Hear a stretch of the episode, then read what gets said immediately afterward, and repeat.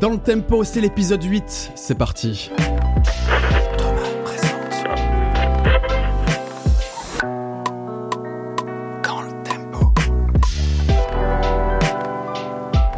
Vous êtes bien dans le tempo, vous connaissez le principe. Je suis avec mon gars Michel, aka Chrono Music, pour parler justement de musique. Si vous êtes un passionné, vous êtes au bon endroit. Comment Et ça va, chrono. Michel? Et de chrono. si vous êtes passionné de chrono musique, vous êtes aussi au bon endroit. Ouais. Bah oui, ça va. Écoute, euh, c'est quoi? J'ai l'impression que ça fait des mois qu'on n'a pas enregistré d'émission. Alors qu'en C'est fait, on a- alors qu'on a juste une semaine de décalage parce qu'avec Noël, on a un petit peu changé le, le rythme. Ouais, mais il s'est voilà. passé tellement de trucs. euh, Mais c'est plein, c'est plein de choses. Et puis, mais, et puis surtout, je pense en fait, ça m'a manqué. Ça m'a manqué. Donc, je, je suis d'aut- d'autant plus content euh, de revenir dans l'émission, qu'on refasse ça, qu'on va aborder un sujet essentiel aujourd'hui, celui du droit d'auteur, Michel. Le droit d'auteur, le droit d'auteur, le droit d'auteur, Oh. Michel. Parce que je, je connais quand même un paquet de musiciens qui sont largués sur la question. Euh, Il y a régulièrement des, des batailles juridiques sur les droits. Et même quand on est juste amateur de musique, bah, c'est important de comprendre un peu les mécanismes qui permettent aux artistes euh, d'être rémunérés, de protéger leurs œuvres, etc. Et tout ça, bah, ça passe notamment par le droit d'auteur. Et pour discuter de toutes ces questions, on a fait appel à un expert, Patrice Lazareff. Merci Patrice d'être avec nous. Comment ça va? Pas. Eh ben, ça va Pas. très bien. Merci à vous de me recevoir. Bonjour. C'est un Merci plaisir, c'est un plaisir euh, de prendre un peu, merci, oui, effectivement, de prendre un peu de ton temps, mais il faut quand même qu'on, qu'on- que nos, nos auditeurs sachent qui tu es. Euh, Michel, est-ce que tu peux nous présenter un peu Patrice? Michel, présentation Patrice, deux points. Patrice, c'est un professionnel de la musique assez atypique. Alors Patrice, t'es ingénieur son depuis une trentaine d'années, ingénieur du son même si je puis me permettre. Mais au fil du temps, tu as développé bien d'autres compétences. Tu écris sur la musique dans des journaux, t'es développeur web également. Mais surtout, tu as obtenu à la fin des années 2000 un master en droit des affaires. C'est pour ça, euh, c'est pour cette partie de ton profil en particulier qu'on t'a invité. Et tu t'es spécialisé dans les questions juridiques autour de la musique. Tu as publié notamment le guide juridique du musicien en 2019 et tu enseignes l'industrie musicale et le droit dans deux écoles, donc la SAE et à l'Abbey Road Institute, excusez-moi du peu. En résumé, tu connais la musique et surtout tu maîtrises sur le bout des doigts les questions liées à l'industrie musicale, notamment d'un point de vue juridique. Et c'est exactement ce dont on avait besoin dans cette émission aujourd'hui. Bienvenue Bah, à toi, Patrice. Bah oui, bienvenue. Mmh, merci. Et oh, tu es Bienvenue. très BG également. Euh, Salman ne l'a pas noté. Je me permets de le rajouter. C'est vrai qu'on aurait, on, on devrait mettre, on devrait mettre une note pour chaque invité. c'est absolument horrible. Dis-moi, Patrice, pour euh, pour Oui. débuter la la, la conversation, euh, on s'est dit qu'on ferait bien une première partie sur une notion un peu plus générale, euh, qui est celle de la propriété intellectuelle. Parce que les droits d'auteur, ils, ils en découlent en fait de cette notion de propriété intellectuelle. Euh, voilà. Allons-y petit à petit. Vous êtes musicien, vous voulez comprendre un peu comment ça se passe, comment on protège son œuvre, comment on la dépose, à quoi à quoi ça sert, est-ce que c'est pour la rémunération, etc. On va aborder tout ça tranquillement. Mais déjà, Patrice, voilà, la propriété intellectuelle, c'est quoi? C'est une notion légale, juridique? Euh, En quoi ça consiste? Ah, c'est une notion euh, tout à fait, euh, oui, tout à fait légale et juridique. En fait, c'est, ça va être l'ensemble des règles de loi qui encadrent la manière dont on gère ce qu'on appelle les œuvres de l'esprit et euh, qui, bah, en fonction du rôle qu'on joue dans euh, la production d'une œuvre artistique, alors ce qui nous intéresse, nous en particulier ici, c'est la musique, euh, c'est euh, qu'est-ce qui appartient à qui? Voilà, ou qui est propriétaire de quoi? Euh, et je crois que la, la, la chose la plus importante est celle dont je constate régulièrement qu'elle est euh, à la fois simple et en même temps euh, très difficile à appréhender. Euh, c'est euh, la différence qui est, à mon sens, fondamentale qu'il faut faire entre un auteur et un artiste. Euh, parce qu'on a d'un côté des gens qui écrivent de la musique, qui écrivent des paroles. Ceux-là sont les auteurs.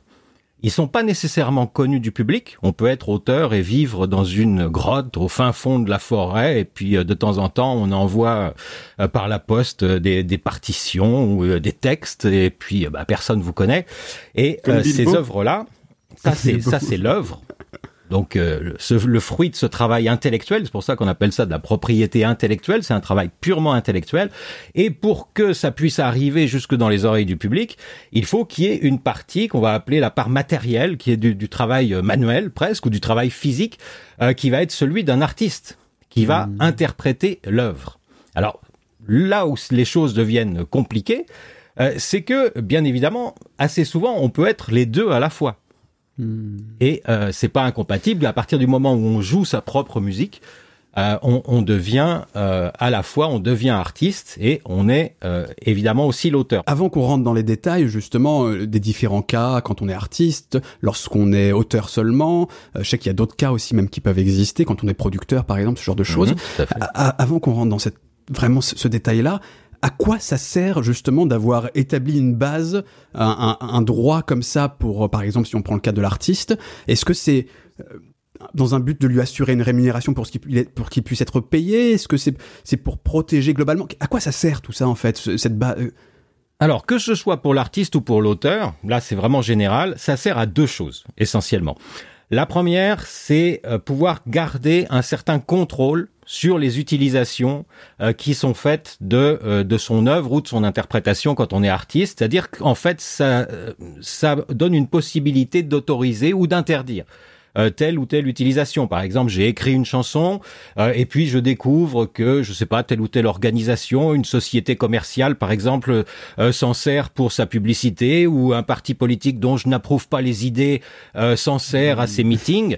Euh, à ce moment-là, je garde en tant qu'auteur le pouvoir euh, d'interdire telle ou telle utilisation. Donc ça, c'est la première chose. Ça sert à contrôler. Ça par sert exemple, aussi. Si, si, demain le Rassemblement national veut utiliser une musique de Michel Zizi Kaka, par exemple, pour un pour un meeting, il a le droit de dire non, j'ai pas envie. Euh, exactement. Oui. euh, moi, je suis plus un partisan du chaos, donc euh, j'aurais tendance à dire faites ce que vous voulez. Zizi Kaka n'est pas à moi, il vous appartient. ah bah alors là, ça c'est là c'est encore c'est très généreux, mais c'est encore une autre chose. C'est tout moi ça. Euh, la, la, première partie, en tout cas, ça sert à ça. Ça sert à contrôler ce qu'on fait de son œuvre. Ça sert à s'assurer et éventuellement à imposer aux gens euh, qui qu'ils associent ton nom euh, et que euh, ce, ça soit euh, mentionné.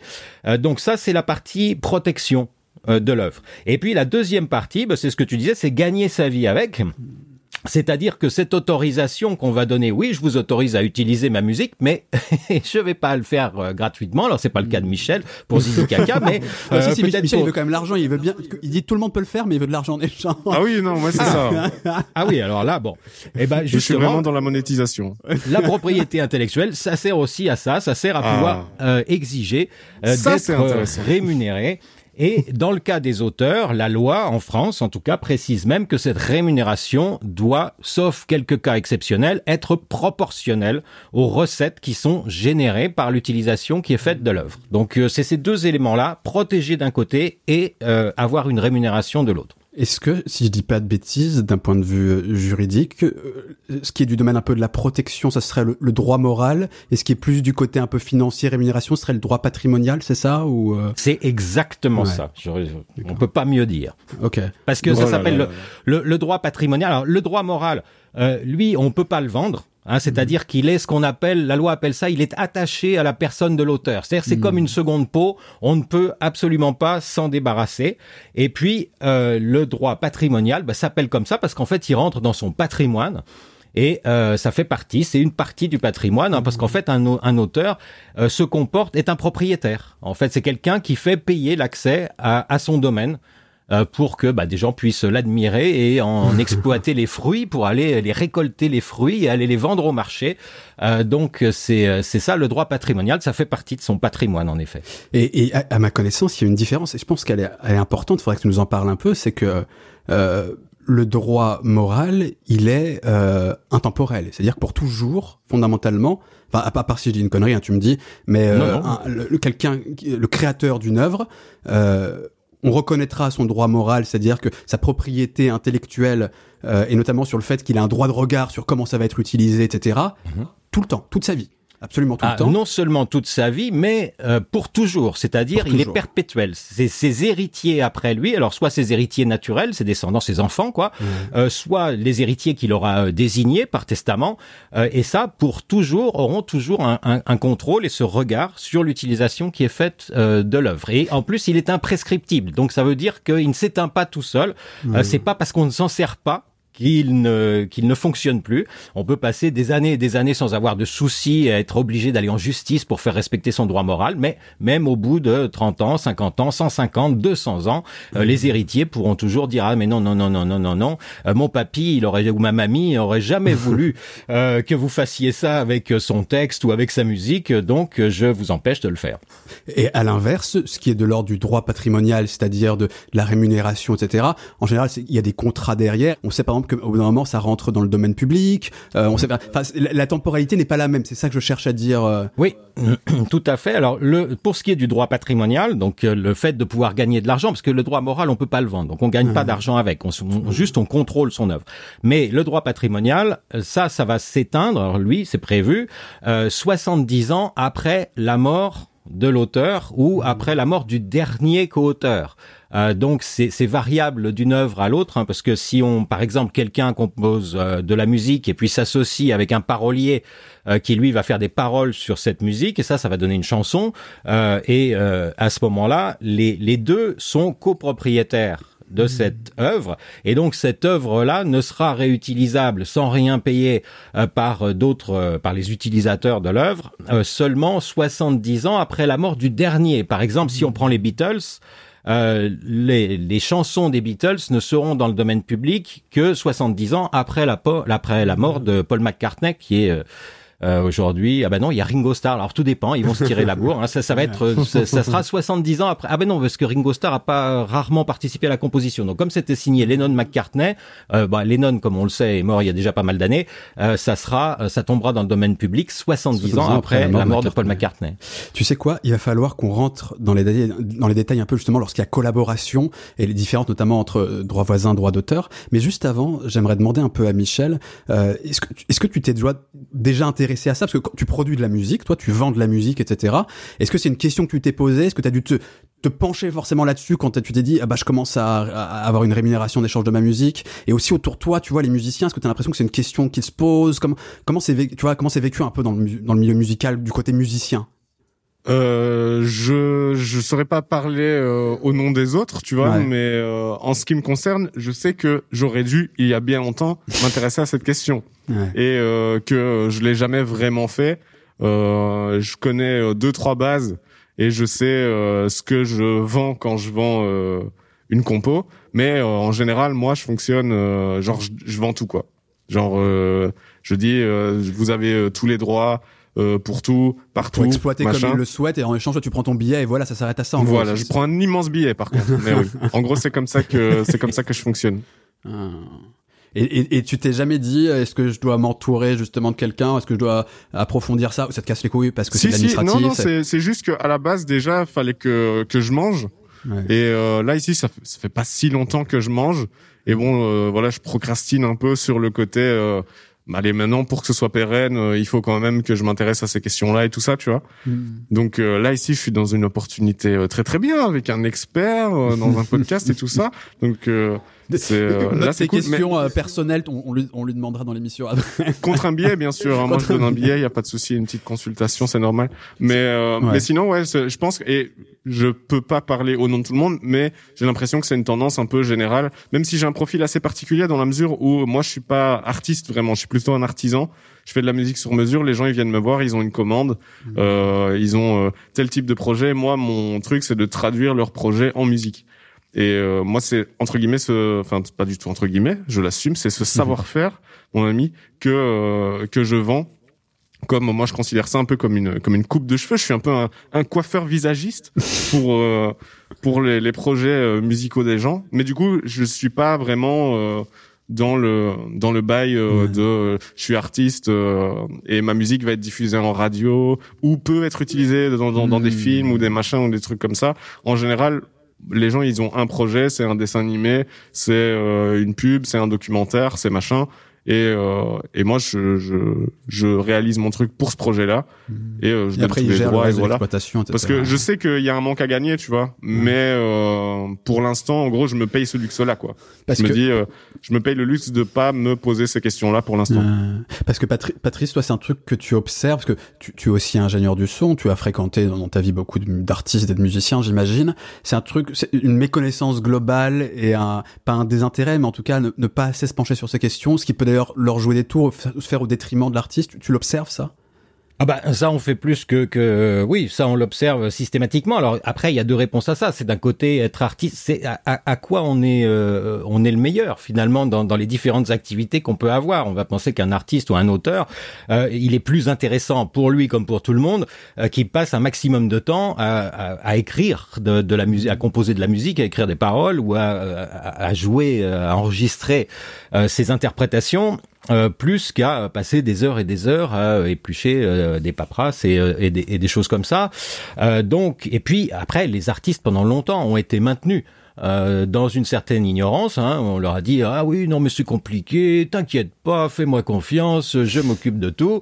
Et bah, on voit que même des artistes de la taille et de la dimension internationale de gens comme Kanye West ou Taylor Swift, euh, malgré tout, et bien qu'ils aient eu assez rapidement les moyens de s'entourer des conseils et des tout ça, euh, et ben malgré ça, on voit que ces gens-là sont euh, en Bixby. Alors après, ça dépend des artistes. Par exemple, une artiste comme Madonna est, est, est connue pour euh, être euh, être très dure en affaires et euh, être très très au courant de, de ces choses-là. Euh, ça, ça varie d'un artiste à l'autre, mais une des bonnes choses qu'on voit justement ces dernières années, euh, c'est que bah, les artistes étant dans une situation qui est, qui est de plus en plus précaire et difficile, sans même parler de la pandémie, euh, font que euh, ça, tout ça fait qu'ils ils s'intéressent un peu plus euh, à ces choses-là. Et alors la bonne nouvelle que moi j'ai envie de porter, c'est qu'en fait les règles fondamentales sont assez simples. euh, à comprendre. Ce qui rend les choses compliquées, c'est le fait qu'il y ait beaucoup d'intervenants. Et euh, a, parce qu'il y a beaucoup de professions euh, différentes, il y a une chaîne d'intermédiaires entre un auteur et son public qui est parfois peut-être très longue, et, euh, et c'est ça qui rend les choses difficiles à comprendre. Mais les règles de base, elles, sont relativement simples. Euh. Je me permets d'ajouter euh, une chose en réaction à ce que disait Michel très gentiment de m'offrir un billet pour une consultation, et ça, ça peut concerner tout le monde parce qu'il faut savoir que, euh, comme vous l'avez gentiment rappelé, je suis titulaire d'un diplôme de droit de la Sorbonne, mais euh, ça ne me donne pas le droit de euh, faire payer pour une de faire une consultation, c'est-à-dire de donner des conseils. C'est pas parce que j'ai un diplôme de droit que je peux donner des conseils, que je peux rédiger des contrats. Et donc euh, ça, je le dis parce que si dans votre entourage vous avez euh, des gens qui sont un peu dans cette situation, il faut faire attention. Euh, pour ça, il faut un avocat. Parce que euh, si je faisais une consultation comme le proposait Michel et que je me fasse payer pour, ce serait un exercice illégal de la profession d'avocat. hein. C'est comme si je lui faisais une ordonnance pour des médicaments alors que je suis pas médecin. Euh, c'est exactement la même chose. Il y a de l'exercice illégal de la médecine. Bah, il faut savoir qu'il y a aussi de l'exercice illégal euh, de la profession euh, d'avocat. Et donc, pour des choses, pour avoir véritablement un conseil, euh, il faut se tourner vers un avocat. Moi, ce que je peux faire, c'est donner des informations. Voilà, si, Euh, si t'envoies un DM, ça s'arrête quand même, quoi. Ah, alors oui, tout à fait, tout à fait. Je réponds, je, je réponds toujours. Ça peut parfois prendre un peu de temps, mais euh, je, je réponds toujours. Mais un un conseil rémunéré, ça, je ne pourrais pas l'accepter. Ok. Ce, que- ce ce un je petit resto. euh, Un petit resto. C'est ce que j'allais dire. Une carte Voilà. fromage, ça très bien. on t'achète facilement, ça c'est bien. A pas vraiment payer au black, une caisse fromage, c'est bon. Pour terminer sur, la, sur un peu sur la notion de propriété intellectuelle, de, de droit, etc. Et après, on parlera plutôt de, du côté comment on protège son œuvre, peut-être indiquer un peu à ceux qui Mhm. nous regardent comment ça se passe, comment, co- comment on dépose une œuvre, etc. Juste avant, juste, justement, et puis on donnera aussi quelques exemples d'industries, parce que là tu as cité Madonna, Kanye West, etc. Je trouve ça très intéressant, mais on- on- tout ça on y reviendra plus tard. Déjà, comment on sépare lorsqu'il y a plusieurs intervenants, justement. Imaginons, moi je suis un beatmaker. Il y a un, y a un rappeur qui a posé euh, dessus, donc il a écrit le texte. Moi en tant que beatmaker, euh, euh, je sais pas, euh, j'ai euh, j'ai composé, mais il y avait aussi un guitariste qui a posé dessus, par exemple une guitare. Et puis, enfin, tu vois, comment ça se passe quand il y a comme ça de multiples personnes? Comment on divise les rôles? Est-ce qu'on a les mêmes droits sur l'œuvre? Comment ça se passe? Alors ça, alors c'est là où on rentre justement dans le, le diable et dans les détails, on dit toujours, et c'est c'est là que ça se passe. Alors les beatmakers, justement, et c'est un peu l'expérience que que racontait Michel tout à l'heure. Euh, euh, ça pose un, un problème f- assez euh, fondamental. Euh, qui est qu'ils ont pris des mauvaises habitudes justement de vendre un peu tout en disant voilà je prends le billet peu importe sa taille, parce que des fois il est vraiment, euh, il est vraiment ridicule. Euh, si on si on ramène ça au temps passé, hein, il faut compter en nombre d'heures pour avoir le truc, hein, euh, parce que souvent ça serait plus rentable d'aller faire du babysitting ou de promener des chiens. Euh, donc le problème du beatmaker, c'est que il est fondamentalement un compositeur au départ. Donc, il est l'auteur, ce qu'on appelle l'auteur au point de vue juridique. Hein, de tous les, c'est le- la personne qui est à l'origine de l'œuvre. Euh, donc lui, il est auteur, mais il est aussi euh, artiste dans la mesure où c'est lui qui joue euh, avec ses petits doigts musclés les différents instruments. Euh, et en plus de ça, il est le plus souvent producteur, c'est-à-dire propriétaire de l'enregistrement et pas de l'œuvre. L'œuvre appartient à l'auteur. Hein, je peux très bien aujourd'hui enregistrer une chanson de, bah, on parlait de Madonna tout à l'heure. Si elle a écrit une chanson, je peux moi l'enregistrer. Je deviens propri- propriétaire de cet enregistrement-là, si c'est moi qui l'ai financé. Mais euh, je ne suis pas pour autant le propriétaire de la chanson. Le beatmaker, lui, il est à la fois propriétaire de la composition musicale puisque c'est lui qui l'a imaginé. Il est propriétaire de son interprétation puisque c'est lui qui l'a joué. Et il est propriétaire de son enregistrement puisque la plupart du temps, c'est lui qui s'est acheté lui-même l'équipement avec lequel il l'enregistre. Donc, au sens juridique du terme, il est propriétaire En de cet gros, enregistrement. le master, le résultat, il est à lui, quoi. C'est ça. Voilà, exactement. Alors s'il était passé avec une maison de disques ou un studio d'enregistrement professionnel, enfin qui a un studio qui le met à disposition, potentiellement ça pourrait par exemple appartenir à la maison de disques ce, ce master. Le, le master appartient à celui qui a financé les différentes étapes qui ont permis de le réaliser. Euh, donc si c'est un label, si c'est une maison de disques, effectivement, c'est pour ça que c'est leur métier. Hein, c'est ils financent, ils croient en la, la capacité euh, des artistes de séduire un large public. Euh, donc ils financent toutes les opérations d'enregistrement pour arriver au meilleur résultat possible, de façon à pouvoir faire une exploitation commerciale. Euh, donc voilà, le, le- le propriétaire du master, c'est celui qui l'a payé. Donc le beatmaker qui travaille chez lui, bah, c'est lui qui s'est acheté son ordinateur, sa carte son, ses instruments, etc. Euh, donc il est propriétaire de ça. Euh, après, s'il y a un guitariste qui vient, alors si on prend la logique des choses, le guitariste en tant qu'artiste devrait être salarié en fait pour euh, sa prestation. Tout le régime de l'intermittence notamment, en gros, c'est... Oui, tout à fait, ouais.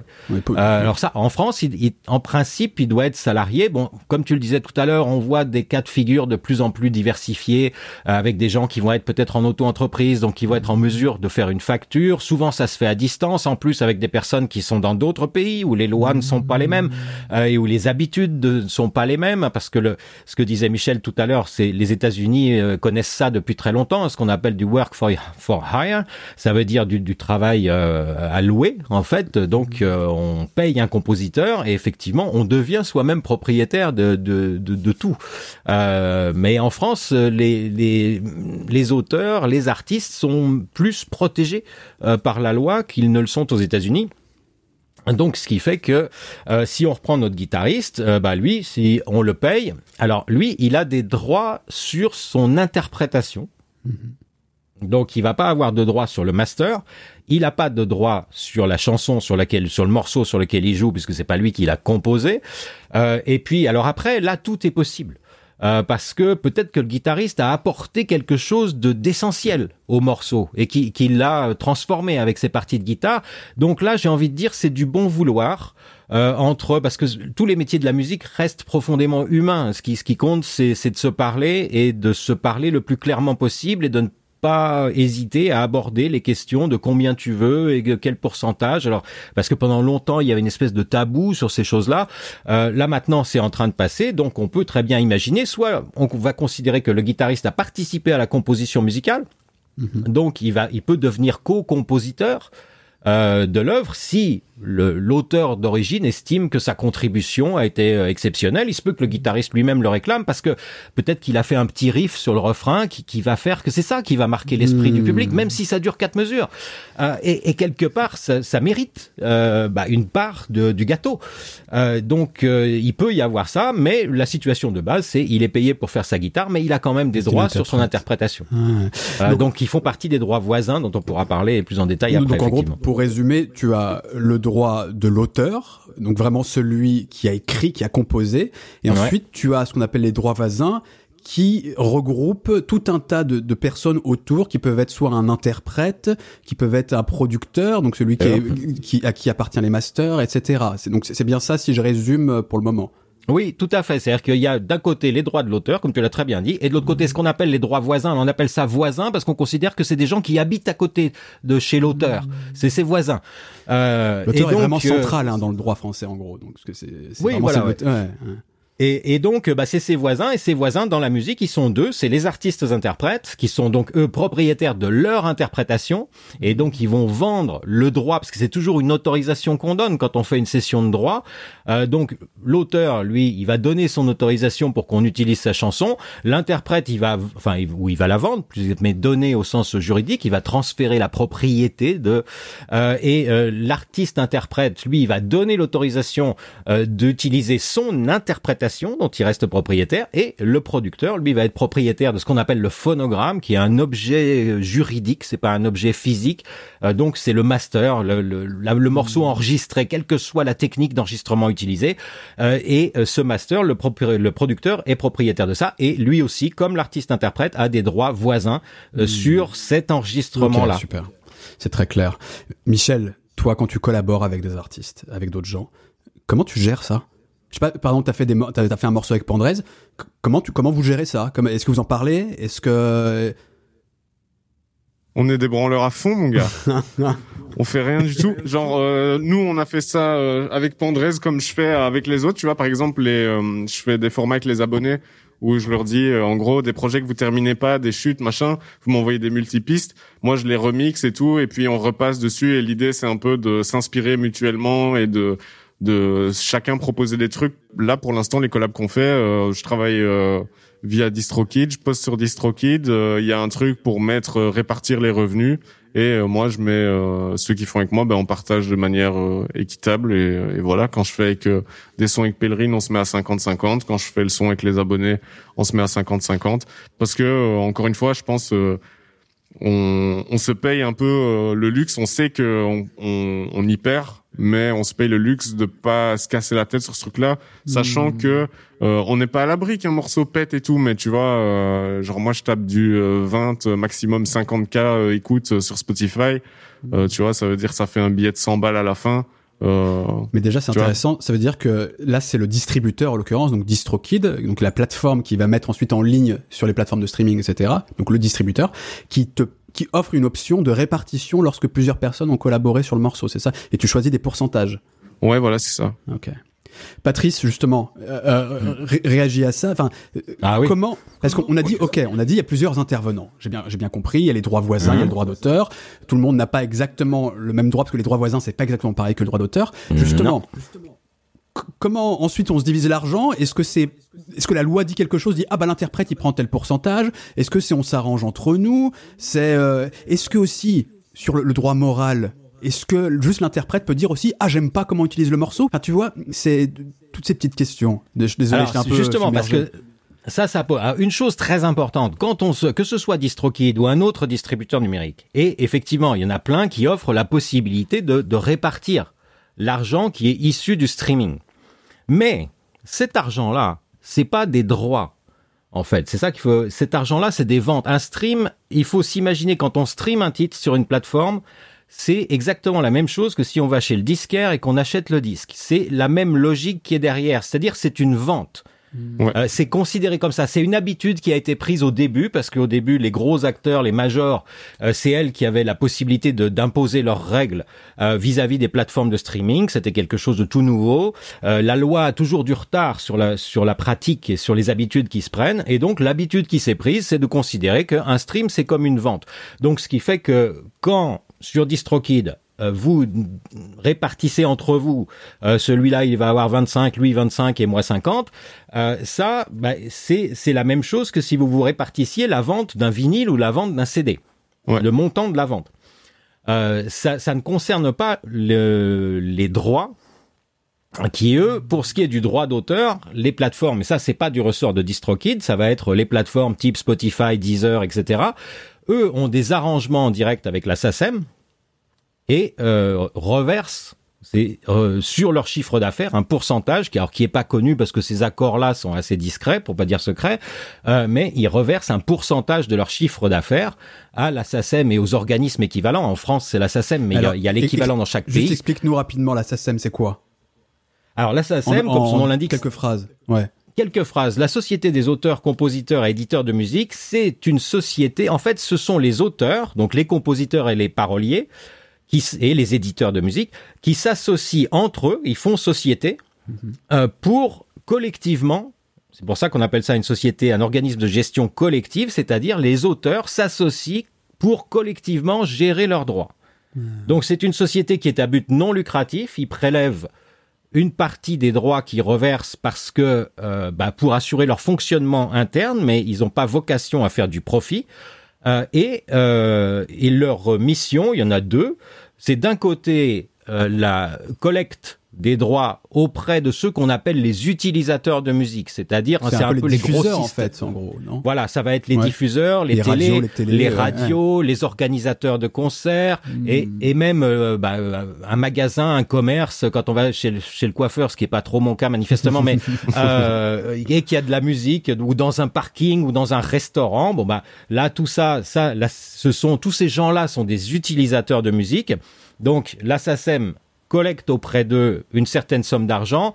Si la musique est essentielle à l'activité de l'utilisateur en question. Par exemple, euh, euh, un- une discothèque. Euh, à ce moment-là, la SACEM va demander un pourcentage sur le chiffre d'affaires. Parce que s'il n'y avait pas de musique, il y aurait personne dans la discothèque, donc euh, voilà.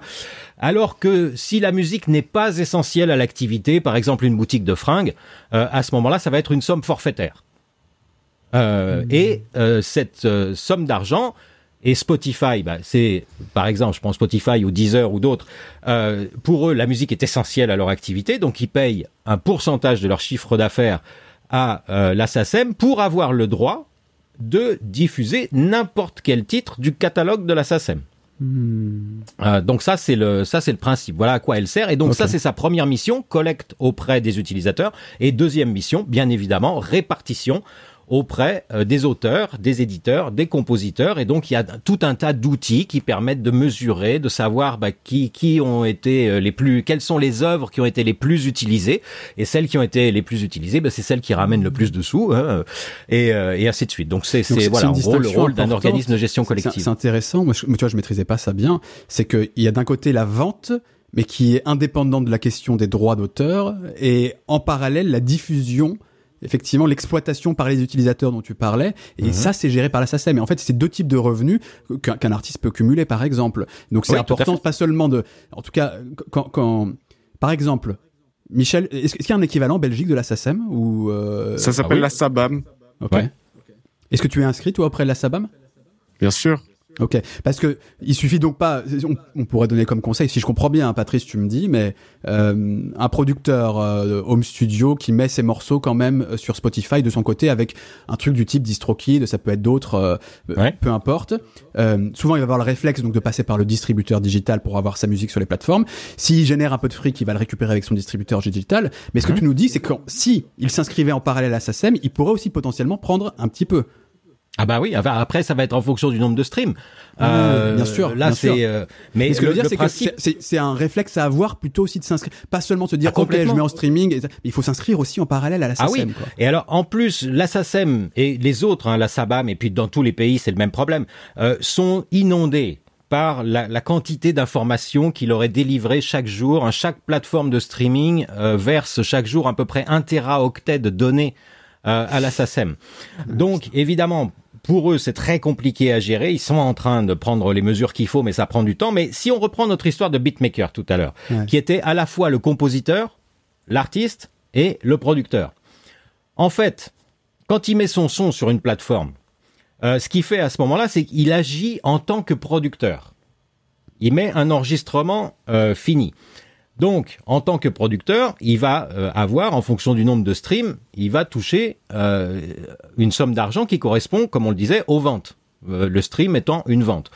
Mais à côté de ça, évidemment, il est très important que avant même d'avoir mis son son sur les plateformes, il l'ait déposé euh, et soit fait connaître de la part d'un organisme de gestion collective, SACEM, SABAM et, et compagnie, euh, puisque à ce moment-là, c'est pas le producteur qui va toucher de l'argent, euh, c'est l'auteur, le compositeur de la musique. Alors il se trouve que c'est la même personne, c'est ça qui est un peu difficile à comprendre, c'est la même personne, mais euh, c'est deux revenus financiers différents, et je tiens à attirer votre attention sur une chose, c'est que comme je disais, la SACEM est noyée par la quantité d'informations qu'il y a maintenant, ce qui fait que euh, faut absolument déposer son œuvre à la SACEM au plus tard un an après euh, l'avoir euh, alors ce qu'on appelle communiquer au public, c'est-à-dire l'avoir mis sur une plateforme, sur YouTube, sur SoundCloud, n'importe où, euh, parce que euh, après, sinon, elle refusera de de de, de, payer en fait et de le prendre en considération parce que là, il y a vraiment, il y a trop trop trop de musique, enfin trop. C'est ça, c'est il y en a jamais trop de la musique, mais euh, en tout cas, il y a, ils ont énormément d'informations à, à, à, gérer. Alors c'était, ça existait déjà hein, cette limite, mais avant ils la mettaient pas en œuvre parce que bon, bah ça allait bien. Sauf que là maintenant, depuis quelques mois, ils ont dit attention, quand vous mettez votre son sur Internet. Euh, euh, quelle que soit la méthode, vous le communiquez au public. Là, vous avez un an. Si au bout d'un an, vous l'avez toujours pas déposé à la SACEM, venez pas réclamer de l'argent parce que c'est trop tard, les gars. Et, dis-moi, autre point, c'est euh, est-ce que ce que va verser la SACEM euh, à l'interprète, c'est la même chose qu'à l'auteur? Est-ce qu'il y a un pourcentage Est-ce que c'est défini à l'avance qu'on va dire par exemple, bah, l'auteur forcément il a un peu plus que l'interprète Quant au producteur, lui, il a tel pourcentage? Est-ce que c'est un arrangement entre eux? Alors, euh, là, on va prendre l'exemple de, d'un disque physique. À la limite, c'est plus simple à comprendre, mais ça s'applique exactement de la même manière au streaming. Euh, l'artiste, lui, n'est pas connu de la SACEM. Hein. Tout à l'heure, je disais, c'est très important de séparer l'auteur, c'est-à-dire la personne qui, qui vraiment a l'idée de l'œuvre, euh, de l'artiste qui est celui qui l'a fait connaître au public en la représentant sur scène ou en l'enregistrant au studio. l'artiste, lui, il n'est pas connu de la SACEM parce que c'est pas lui qui a écrit la chanson. Donc, euh, l'artiste vient pas là. Euh, L'auteur, lui, il va mettre son morceau à la SACEM. Et ce qui se passe quand il met son morceau à la SACEM, je disais tout à l'heure que être un auteur, c'est euh, c'est donner une autorisation, c'est pouvoir autoriser ou interdire telle ou telle utilisation. Quand on amène son morceau à la SACEM, puisque les droits sont gérés collectivement, comme on l'a dit à l'instant, euh, ça veut dire que l'auteur perd en fait, il, il, transmet à la SACEM ce droit d'autoriser ou d'interdire. C'est la SACEM qui va exercer ce droit pour son compte et dans son intérêt. Euh, donc c'est la SACEM qui va accorder l'accès à euh, sa chanson. Ça c'est l'auteur. Donc lui, une fois qu'il a posé son morceau à la SACEM, j'ai envie de dire c'est la SACEM qui s'occupe de tout, il a plus à s'occuper de rien. Euh, éventuellement lui signaler s'il a oublié un truc, mais euh, ça, ça s'arrête là. Son argent. ouais, non, mais euh, il peut y avoir, je sais pas, par exemple, un morceau a été énormément streamé euh, ou utilisé en Australie, ou il a été pris en Australie pour une pub, ou pour, euh, il a été diffusé énormément à la télé ou pour un feuilleton, mais qui est sorti qu'en Australie. Alors il y a eu des tonnes, des tonnes de diffusion, et puis d'un seul coup, au bout de deux ans, on les voit pas apparaître sur son sur son relevé SACEM. Donc là, on peut leur dire, eh, les gars, vous avez peut-être oublié ce truc-là. Mais c'est bon, c'est des cas, c'est l'exception plus que la règle. Mais on met son morceau à la SACEM et on n'y pense plus, ça c'est fait. Ensuite arrive l'artiste. L'artiste, lui, il a besoin, alors soit il se produit lui-même, c'est-à-dire qu'il utilise son propre matériel ou il finance son propre enregistrement, ce qu'on appelle un artiste autoproduit. Euh, donc à ce moment-là, il est aussi producteur, mais sinon le cas le plus fréquent, c'est que l'artiste est salarié euh, par le producteur. Euh, donc l'artiste, lui, il n'est pas propriétaire de la chanson qu'il interprète, mais il est propriétaire de son interprétation, c'est sa manière de l'interpréter. Mhm. Et, euh, et ça, même si on lui donne des directions très précises, même si pour un musicien on lui met une partition sous le nez, on lui dit je me joue ces notes-là et pas une autre, eh ben on considère que sa manière de le jouer n'appartient qu'à lui et qu'on aurait pu prendre un autre musicien qui aurait été aussi bien, qui aurait respecté les mêmes directives, qui aurait respecté la même partition, mais sa manière d'interpréter aurait été quand même différente. Donc l'artiste, il a des droits depuis 1985, c'est les lois, c'est à Jacques Lang qu'on doit ça. Euh, l'artiste a des droits sur son interprétation. Et donc ces droits-là, il va les vendre au producteur, celui qui finance, qui emploie l'artiste, c'est son patron, c'est son employeur. Il va lui vendre ce droit Et quand c'est l'artiste principal, celui qui va avoir son nom sur le disque ou sur le, son nom en gros sur les affiches des concerts, ça c'est l'artiste principal. Euh, en échange de cette vente de ses droits d'utiliser son interprétation, il va avoir des points sur les ventes, ce qu'on appelle des redevances ou des royautés ou des royalties. C'est ça que vous partagez sur DistroKid, en fait, c'est ces royautés-là. Donc ça, ça vient en partie, ça se partage entre l'artiste ou les artistes, s'il y en a plusieurs, voire même, pourquoi pas, le mixeur. On peut très bien, à un moment donné, solliciter un mixeur hyper réputé, et puis on n'a pas tout à fait les moyens de le payer l'argent qu'il voudrait, euh, et on peut négocier un truc et lui dire, mais on te donne quelques points, ou un réalisateur artistique, c'est la même chose, on lui donne quelques points, donc un pourcentage, une partie de l'exploitation commerciale. Mais tout ça, l'auteur, lui, il n'est pas du tout concerné, il est dans son mmh. coin, son morceau est à la SACEM, lui, à la limite, il a intérêt qu'il y ait un maximum de gens qui chantent son morceau, ou qui reprennent sa chanson, ou qui reprennent ses mmh. paroles. Euh, c'est, euh, voilà, plus il y en aura, plus il a de chance qu'il y en ait un dans le lot qui cartonne et qui gagne sa vie avec. Euh, donc, c'est, il faut bien séparer ces, ces si je comprends bien, les droits voisins, donc quand ça ne concerne pas l'auteur de l'œuvre, les droits voisins, euh, c'est surtout sur les ventes en fait que va se faire la rémunération en gros, enfin euh, que ça va assurer un revenu à. Alors non, ça c'est un truc, oui oui, en gros c'est c'est euh, c'est lié à la fois aux ventes et puis à la fois à, l'exploitation, c'est-à-dire qu'à l'utilisation qui est faite de l'enregistrement. Hmm. C'est-à-dire que quand on, on, on, diffuse un enregistrement, que ce soit à la télé, à la radio ou sur une plateforme de streaming, on diffuse en fait deux choses. On diffuse une œuvre qui appartient à l'auteur et on diffuse un enregistrement particulier de cette œuvre. Il peut y avoir des hmm. dizaines de versions différentes d'une même chanson. Euh, donc euh, c'est euh, là-dessus, il va y avoir les droits et les droits. Alors ça c'est un peu tricky. Euh, il y a quand on fait un enregistrement, on le fait pour une certaine raison. Quand on enregistre de la musique, la plupart du temps, pour nous, ça va être ce qu'on appelle un phonogramme du commerce. C'est-à-dire, tout ce qu'on veut faire, c'est vendre cet enregistrement, soit sous forme de support, CD, vinyle, soit sous forme de streaming. Mais ce qui revient au même. Donc, on va vendre l'enregistrement. On estime que le public va être intéressé à écouter cette musique-là et éventuellement à acheter un support pour l'écouter ou à s'abonner à une plateforme pour l'écouter. Euh, ça, c'est ce qu'on appelle l'utilisation principale. Et à côté de ça, il y a euh, ce qu'on appelle les utilisations secondaires, c'est-à-dire celles qu'on n'avait pas prévues au départ. On a fait un morceau pour le diffuser sur les plateformes de streaming, pour qu'il passe à la radio et à la télé, très bien.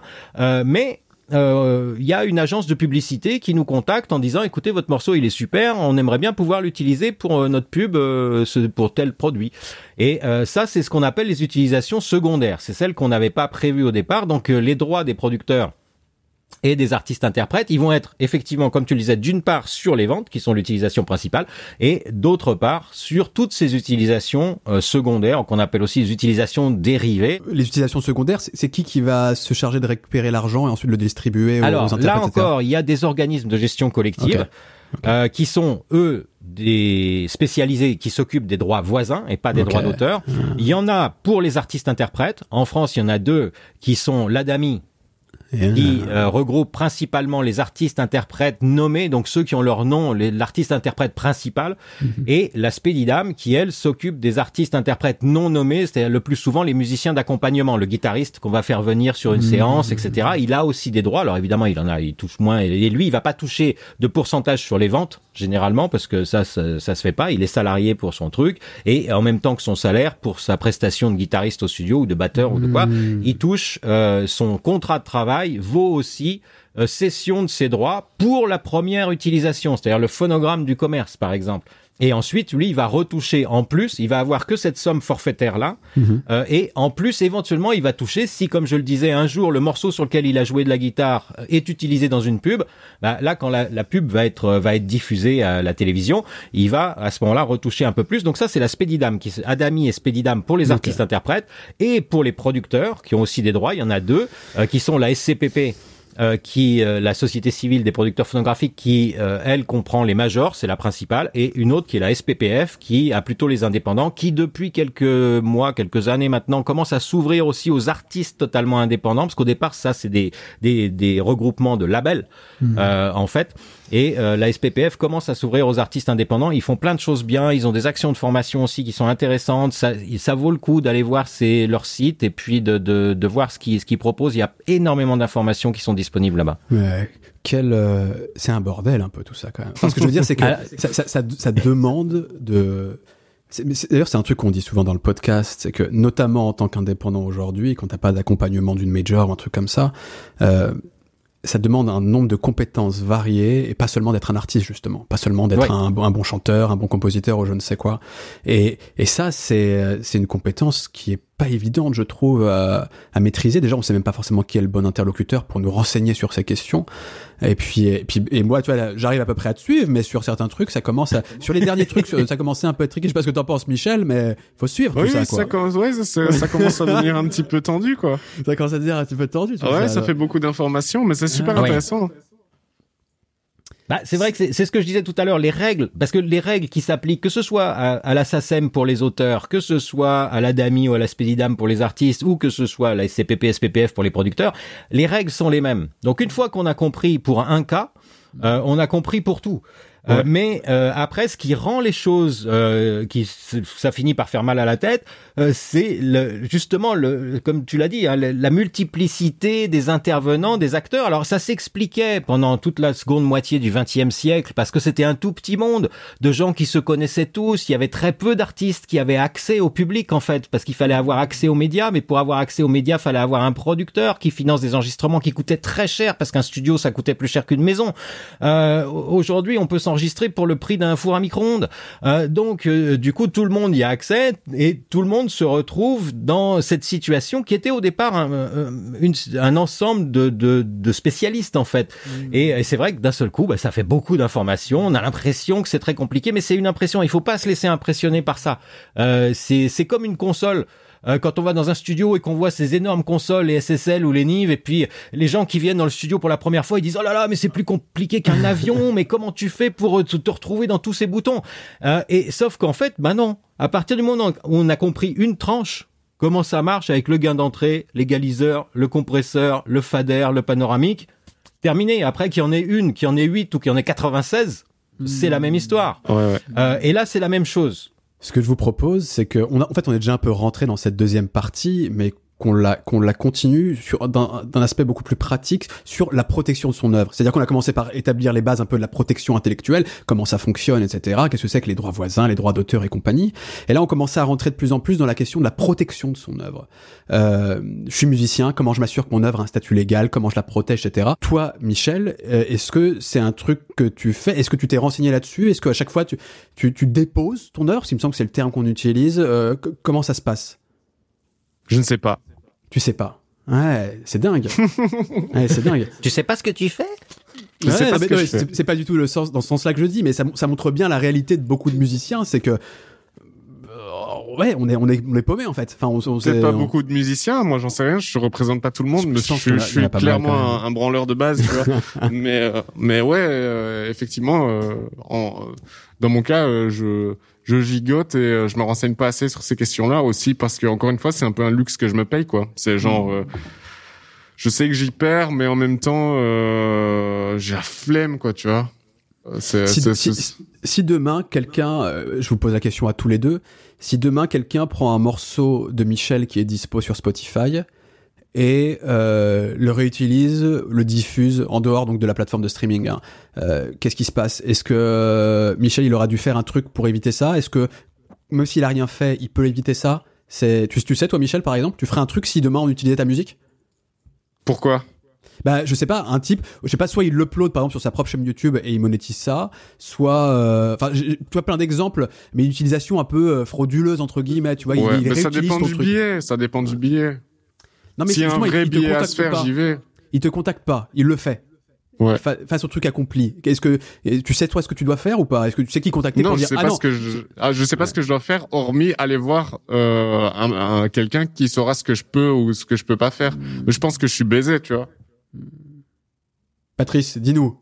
pas, pas forcément. Aide-nous. Euh, bah, après, j'ai envie de dire la question clé là-dedans, c'est euh, c'est justement c'est c'est la question de euh, de la taille du billet. C'est-à-dire que si quelqu'un, comme tu, tu le disais, Salman a pris un, un morceau et puis l'a mis sur sa chaîne YouTube qui est monétisé. Ouais. Bon, euh, Là, évidemment, il y a des recours déjà auprès de auprès de YouTube. Alors eux, ils ont ce fameux système Content ID, mais pour avoir accès à ça, faut être une major ou quasiment une major. Euh, donc évidemment, on n'est pas dans, dans ce cas de figure. Juste mais pour il y a quand Content même. ID, c'est un algorithme en gros qui repère à partir du catalogue des majors, ah tel morceau est enregistré, il appartient à telle personne, donc on l'enlève de votre vidéo, vous n'avez pas le droit de l'utiliser en gros. Voilà. Oui, mais il est, il est. euh, ce qu'il faut savoir sur Content ID, c'est qu'il est utilisé manuellement. C'est-à-dire, par exemple, chez Universal, on l'a su il y a pas longtemps parce que il y a eu des témoignages devant le, le Congrès américain qui se posaient ces questions-là. Il y a 60 personnes chez Universal qui sont salariées pour être toute la journée devant les grosses chaînes YouTube, celles qui ont des millions d'abonnés, et, euh, qui surveillent toutes les vidéos qui sortent. Et quand la vidéo utilise ne serait-ce que quelques secondes euh, de quelque chose, eux ont la possibilité de manuellement déclencher l'algorithme et de supprimer la monétisation, enfin de récupérer en tout cas 66% de la monétisation de la chaîne.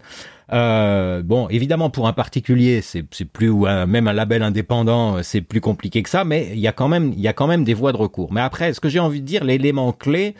Euh, parce qu'on est malgré tout dans un domaine culturel, donc euh, quelque part c'est fait pour euh, c'est fait pour être distribué et, et diffusé cette chose-là.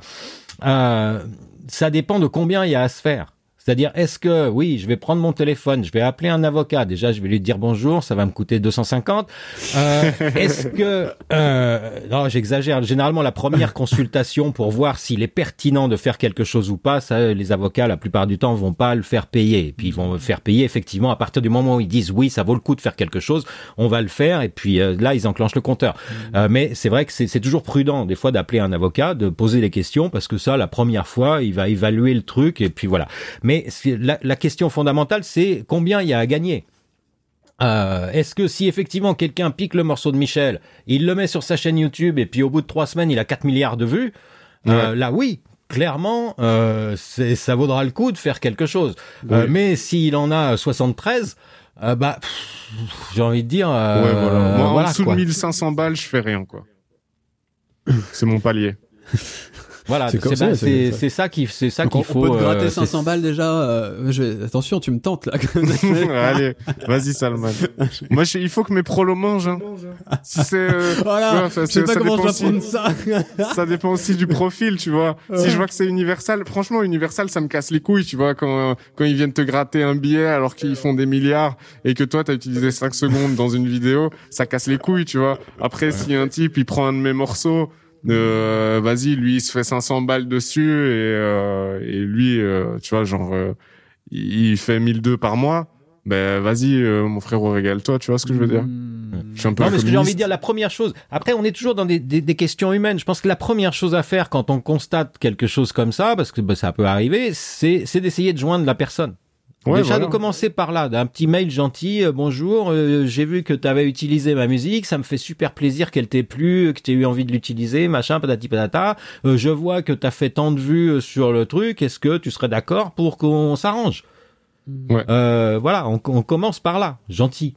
Et puis après, bah évidemment, si le ton monte, le ton monte. Mais euh, euh, c'est la, première chose à faire, elle est, elle est celle-là, à mon avis. Et, alors Patrice, dans le cas du morceau par exemple de Michel sur Spotify, on va partir du principe euh, qu'il l'a déposé euh, près de, je me rappelle plus comme tu disais en Belgique, comment ça s'appelle, enfin l'équivalent de la SACEM en gros, etc. Imaginons moi demain, euh, j'ai juste un petit SoundCloud. Euh, j'ai uploadé depuis mon ordinateur directement. Il y a zéro intermédiaire, pas de distributeur. Je suis pas inscrit à la SACEM, etc. Euh, j'ai fait ce morceau. Euh, Quelqu'un le télécharge, euh, le monétise sur une autre plateforme et gagne de l'argent avec. Est-ce que j'ai, est-ce que je peux faire quelque chose ou pas? Ou est-ce que ça m'appartient pas parce que je l'ai pas déclaré par exemple à la SACEM, je suis pas passé par un distributeur, etc. Alors, bah, là encore, il faut séparer le droit d'auteur du droit voisin. Euh, L'auteur, si tu l'as pas déclaré, bon ben goodbye. C'est euh, tu l'as pas déclaré, tu l'as pas déclaré. Donc euh, euh, à ce moment-là, la SACEM ou équivalent ne te connaît pas, ne sait pas que tu es le propriétaire de cette œuvre-là. Euh, donc euh, bah, ils vont peut-être encaisser de l'argent de la part de la plateforme qui va le diffuser, ou même si ça passe à la télévision ou sur une grande radio nationale, euh, eux ils vont toucher l'argent, puis ils vont Mais voir qu'ils ne savent pas à qui le donner. Euh, donc, puisqu'ils ne savent pas à qui le donner, ils vont le mettre dans une espèce de pot commun euh, qu'on appelle parfois les irrépartissables. C'est on ne sait pas à qui les répartir.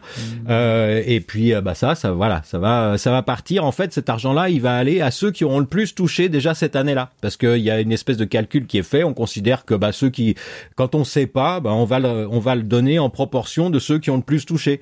Et ils vont avoir un peu plus. Euh, donc, Bizarre euh, c'est- bah, Ouais. il faut bien donner l'argent à quelqu'un. Donc, à un moment Ouais, donné, si on ne sait pas à qui le donner, ah, il y a- ils sont censés le garder pendant cinq ans avant de faire ça. Euh, mais euh, bon.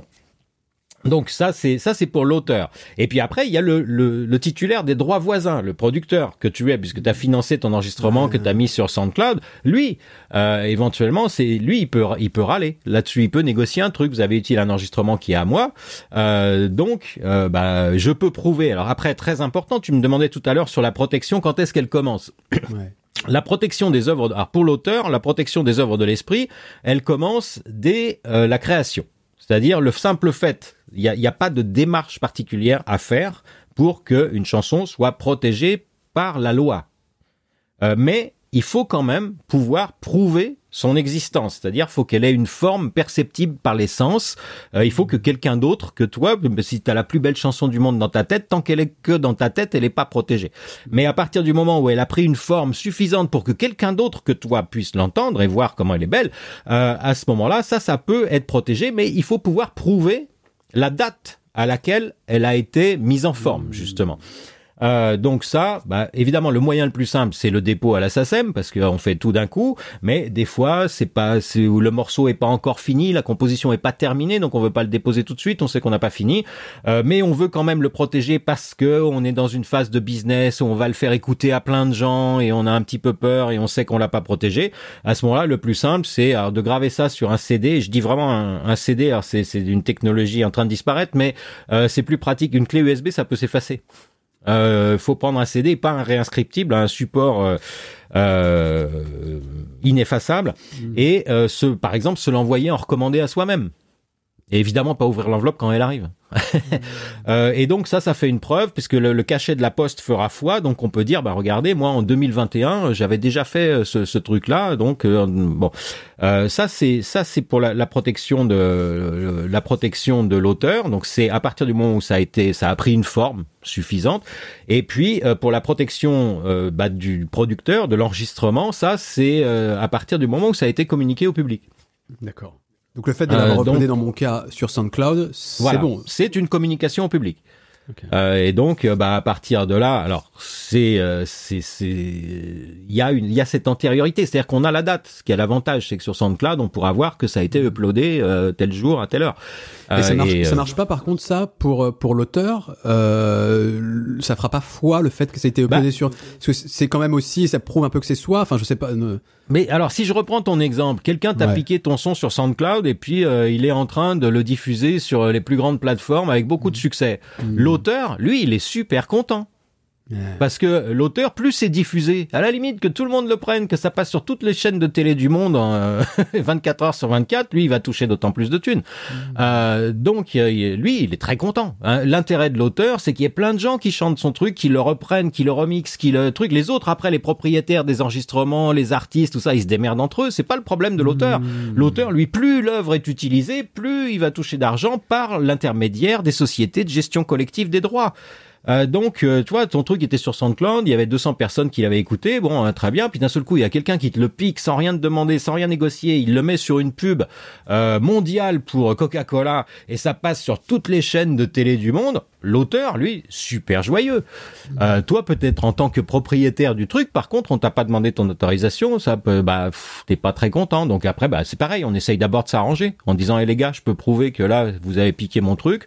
Donc euh, un bon arrangement vaut mieux qu'un mauvais procès. Euh, et puis euh, bah voilà, euh, vous me proposez quoi?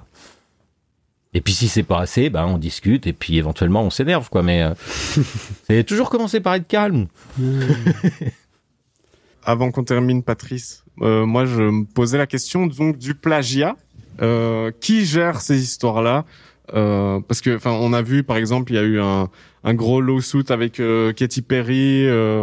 Euh, donc là, je parle vraiment de plagiat parce qu'on a eu des autres affaires avec Taylor Swift et ses droits et tout ça. Mais euh, qui décide et sur quels critères euh, ce qui relève du plagiat ou pas? Moi, j'avais un peu l'impression que c'était des critères qui commençaient à être un petit peu euh, euh, comment dire euh, outdated pour parler un petit peu anglais dans la mesure où je j'ai cru comprendre que c'était sur base de euh, l'écriture vraiment, tu vois. Enfin, l'écriture, euh, la composition, la progression d'accords, la mélodie, le rythme, etc. Et euh, qu'il y a des trucs qui sont hyper importants à l'heure actuelle et qui sont pas vraiment pris en compte par ces trucs-là, comme le sound design, comme plein d'autres choses, tu vois. Oui, parce que d'abord, en définissant le plagiat, donc ça c'est bien quelque chose qui concerne les auteurs, hein, pour le coup, hein, ça, ça, concerne la composition musicale et éventuellement l'écriture des paroles. Donc, euh, le plagiat, typiquement, c'est euh, quelqu'un qui a repris une composition et qui l'a déclaré à son nom, alors qu'il n'en est pas euh, l'auteur. Mhm. alors évidemment, il y a ces critères-là de, durée, il faut un certain nombre de mesures, éventuellement. Bon, avec le texte, c'est plus facile, hein, ça on voit bien, mais il faut pas juste trois mots, il faut, faut quand même carrément que ça commence à faire des phrases. et si elles se retrouvent de, de manière un peu trop similaire, il y a évidemment la mélodie qui va être un élément euh, déterminant. Euh, mais euh, c'est vrai que le problème que ça pose, et aujourd'hui on constate, et notamment avec le beatmaking et puis une bonne partie de ce qu'on va appeler encore pendant quelques temps les musiques urbaines, il y a une, une fusion qui est de plus en plus importante entre le, le fond, donc qui est la composition, et la forme sonore que, que ça prend. Euh, et c'est vrai qu'on a tendance à se dire, bah voilà, j'ai utilisé tel et tel son, je les ai agencés de telle manière, et ça, ça ne fait pas partie de la composition. C'est-à-dire qu'historiquement, la composition musicale, ce qu'on déposait à la SACEM, c'est assez récent que la SACEM se soit mise à accepter euh, des, des morceaux enregistrés, des enregistrements euh, à titre de dépôt. Hein. Maintenant, on peut même uploader directement un fichier audio euh, par depuis leur site internet. Avant, ils s'étaient mis à accepter les cassettes, mais ça, c'est récent. Euh, au tout début, la SACEM fallait passer un examen pour montrer qu'on était capable d'écrire de la musique et avec une partition. Et ce qu'on déposait, c'était des partitions. et ça, c'est ça, c'est resté. C'est-à-dire que ce qui reste essentiel dans la composition musicale, ça va être comme tu l'as dit, la grille d'accords, la mélodie qui va dessus, et euh, les paroles, c'est-à-dire que ça doit, la chanson doit pouvoir la représenter sous forme d'une partition, comme dans un songbook où on a euh, euh, la basse, main gauche, le piano, main gauche, main droite, mm. la mélodie au-dessus avec le texte en dessous. et c'est ça qui est, c'est ça qui est, qui est protégeable. Alors après, bah, là encore, on a envie de reprendre l'œuvre de quelqu'un. Alors euh, on peut on peut le faire euh, par exemple euh, comme l'a fait un certain nombre de fois quelqu'un comme Serge Gainsbourg qui utilisait des musiques de Chopin mais il n'a pas été le seul hein. il y a quelques grands tubes des années 70 et 80 qui ont été faits à base de musique de Chopin. Chopin étant dans le domaine public on doit rien à personne. Bon là il n'y a pas de problème sauf si éventuellement les héritiers, comme on l'a vu tout à l'heure, pouvaient protester au nom du droit moral. Mais là encore, le droit moral, en plus, c'est quelque chose qui n'existe pas dans tous les pays et notamment qui n'est pas reconnu aux États-Unis. Il n'y a pas de droit moral euh, sur la musique aux États-Unis. Donc, ce qui, ce qui rajoute des, des, des, complexités euh, supplémentaires. Euh, donc ça, ça peut être une solution. Après, c'est de dire, on là encore, on s'arrange, on demande l'autorisation. Typiquement, il faut demander une autorisation. Je vais reprendre un bout d'une œuvre, mais pour en faire une œuvre nouvelle, hein, c'est ce qu'on appelle juridiquement, c'est une œuvre composite. Alors c'est la même chose avec les samples, hein, mmh, où je reprends un sample et je le réintègre dans mon morceau. Euh, et là, bah, il faut demander euh, l'autorisation. Alors quand c'est juste une œuvre, c'est-à-dire je reprends la mélodie d'un titre super connu ou le, le, riff de guitare euh, de In Every Breath You Take pour le mettre dans mon morceau, là je vais je vais commencer. Si c'est moi qui le rejoue, si je le fais rejouer, euh, là, il faut que je demande l'autorisation simplement à l'auteur. Parce qu'il n'y a que lui qui est concerné, puisque moi, je vais réenregistrer mhm. euh, son œuvre ou une partie de son œuvre pour l'intégrer dans la mienne. Euh, et si c'est un sample complet, alors là, par contre, il faut l'accord de l'auteur, celui qui a écrit la chanson, et il faut aussi mmh. l'accord des ayants droit, des droits voisins, que sont l'artiste-interprète que je vais sampler et euh, le producteur qui a financé cet enregistrement que je vais sampler. Euh, et, euh, et, ça, ça fait beaucoup de monde à qui demander les autorisations, qui vont, c'est ce qu'on appelle clearer les droits, hein, quand euh, quand on, signe un contrat avec un producteur et qu'on a mis bah, partout dans le contrat, il y a une clause qui dit si vous avez mis des samples, vous devez nous en donner la liste. Euh, et puis, on va s'occuper de demander les autorisations. Alors, ces autorisations, elles vont pas être gratuites. Hein. Euh, le, un des plus chers, je crois que c'est Marc Serron qui a la réputation de demander 70 000 euros par sample. Euh, donc, euh, voilà, tu veux sampler Serron, ok, vas-y, lui, il va être content. Hein. Euh, et, et donc, bon, ça se négocie.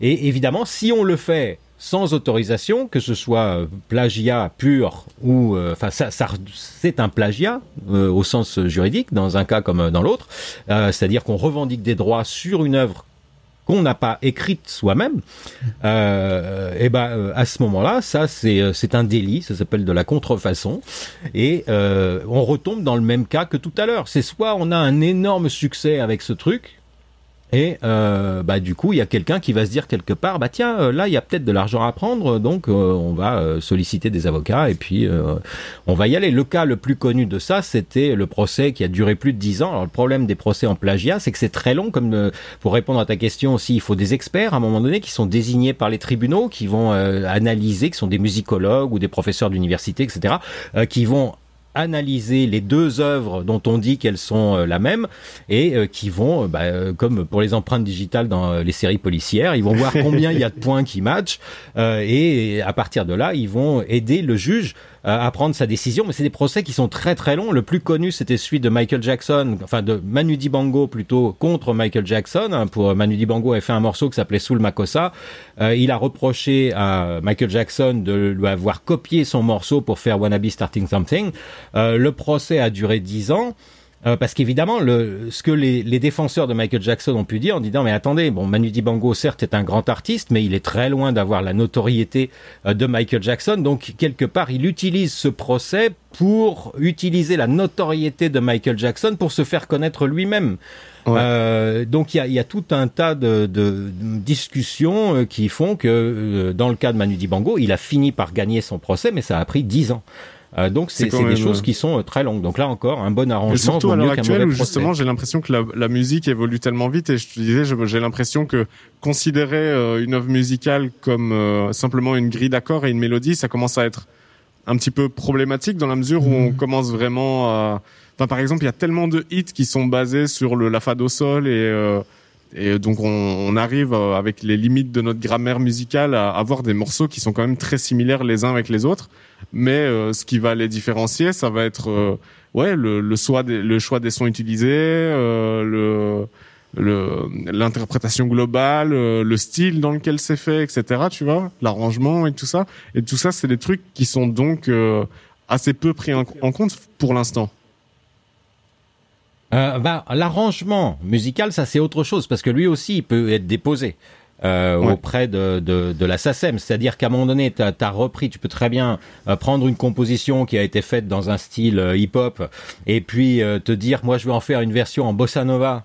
Euh, et euh, ça va, je pense que j'apporte tellement euh, à ce morceau, à cette composition musicale que je vais solliciter Ouais. une partie des droits d'auteur pour mon arrangement, ça c'est soumis à, to- à autorisation de l'auteur. Ouais. Euh, c'est-à-dire qu'on va au-delà là, du cover. On, on part du principe que euh, c'est un type qui entend un morceau et qui se dit ah ben euh, je vais le reprendre et je vais le mettre à ma sauce. Mais ce que je veux dire c'est qu'on arrive aussi à un espèce de il y a tellement de propositions musicales à l'heure actuelle, il y a tellement d'artistes et euh, et les règles dans lesquelles ils composent sont tellement restrictives que Ouais. au bout d'un moment, mais il y a forcément des morceaux qui se ressemblent sans forcément que, enfin, on, on, on- comme euh, tu peux euh, faire deux types, enfin sur le nombre de bouquins qui sont parus, tu vas forcément avoir à un moment euh, des paragraphes qui disent un peu la même chose avec des mots un peu similaires, etc. Simplement parce que ben on est limité, tu vois. Ouais, mais, mais là encore, ce qui va être déterminant, c'est, euh, c'est, euh, j'ai envie, c'est l'intérêt financier qu'il y a à faire Ouais. une opération. C'est-à-dire, qu'à un moment donné, si quelqu'un a fait, parce que euh, euh, ce qui est, dé- ce qui est important quand on a affaire à la justice, d'une manière générale, le, ce qui va être évalué, c'est l'intention. Ouais. Euh, on peut très bien euh, faire un morceau qui ressemble énormément à un autre, mais qu'on n'a jamais entendu. Euh, c'est juste, c'est le hasard parce que comme, bah, comme tu l'as dit, il y a sept, euh, sept tons, cinq demi-tons terminés, donc forcément le nombre Ouais. de possibilités est limité. Mais euh, si à un moment donné on a pris en toute conscience, c'est ça qui, qui, qui va être euh, pris en considération par le juge si on en arrive au procès, ça va faire partie des éléments. C'est-à-dire que si à un moment donné on a consciemment utilisé un morceau dont on savait qu'il était à quelqu'un d'autre et ce quelqu'un d'autre peut prouver que vous l'aviez entendu. Euh, soit Ouais. parce qu'il a été euh, très diffusé, soit parce que peut-être dans le cadre d'une collaboration qui finalement n'a pas abouti, il vous avait fait écouter des trucs avant que ça sorte. Mais euh, euh, voilà, s'il peut démontrer que un, vous, vous aviez connaissance de ce morceau-là, euh, donc ce qui est très facile s'il a été euh, communiqué au public, évidemment. Euh, ensuite, si vous avez à un moment donné eu l'intention de, euh, bah de, de même pas de nuire à cette personne-là, mais quand vous avez fait les, vous avez recopié son morceau en toute connaissance de cause, là, euh, et après, le, bah, c'est le degré de, de similitude euh, qui, qui, qui va euh, qui va être euh, l'élément mmh. essentiel de savoir est-ce que c'est juste une aspiration. Et puis c'est vrai qu'en plus, si on rajoute les outils qu'on a maintenant, par exemple type Melodyne, où on peut carrément changer euh, des, des, des, sources polyphoniques. Euh, donc on peut très bien aller rechoper ou ressembler juste une partie de guitare d'un truc et puis changer trois notes dedans en disant bah oui mais regardez euh, non il dit que je lui ai piqué son truc mais son enregistrement on entend bien que c'est un sol majeur et moi dans le mien vous voyez bien que c'est un sol mineur donc ça n'est pas le même monsieur le juge. donc là encore c'est il va y avoir une question de bonne foi jusqu'à quel point vous êtes de bonne foi? C'est ça ça va être mmh. l'élément l'élément essentiel. Mais ce qui est intéressant dans ce que disait Michel c'est que il y a peut-être une notion effectivement qui n'est pas pris en compte d'un point de vue légal et qui pourtant s'impose de plus en plus dans la musique, c'est celle effectivement du sound design.